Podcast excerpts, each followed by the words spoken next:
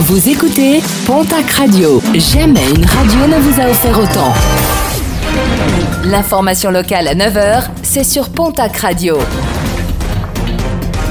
Bonjour Jean-Marc Courage Sénac. Bonjour à toutes et à tous. Un couple de Lonsois tué sur la route à Lézignan-Cordière dans l'Aude. Un accident survenu lundi.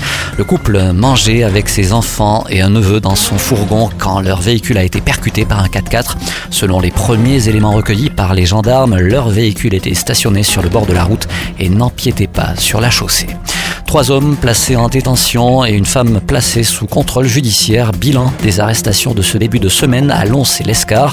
Des individus qui se faisaient passer pour euh, des policiers au domicile de personnes âgées ou vulnérables. Ces derniers en profitaient pour y euh, dérober des objets de valeur. Pas moins de 35 faits leur sont reprochés dans les Landes, les Pyrénées-Atlantiques et les Hautes-Pyrénées. L'enquête se poursuit.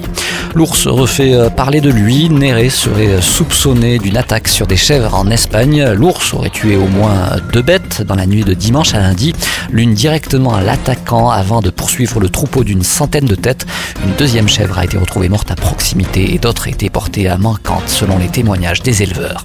Un rappel avec les retraités dans la rue aujourd'hui, nouvel appel à la mobilisation dans plusieurs villes de la région, Hoche, Pau ou bien encore Tarbes. Parmi les revendications, la suppression de la hausse de la CSG, une revalorisation de toutes les pensions du même pourcentage que l'évolution des salaires ou l'établissement d'un minimum de pension à hauteur du SMIC.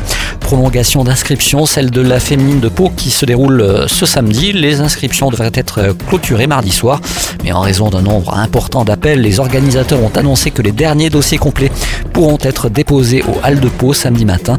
Une 15e édition qui se déroulera en début de soirée avec un départ programmé à 19h et une fin de manifestation à 20h30. En sport basket, la défaite hier soir de l'élan Béarnais chez le leader Villeurbanne, score final 88 à 75. Et puis il restera en Béarn. Le petit train du parc Beaumont a été mis en vente aux enchères hier. Ce dernier a finalement été racheté par un Ortésien pour la modique somme de 7300 euros.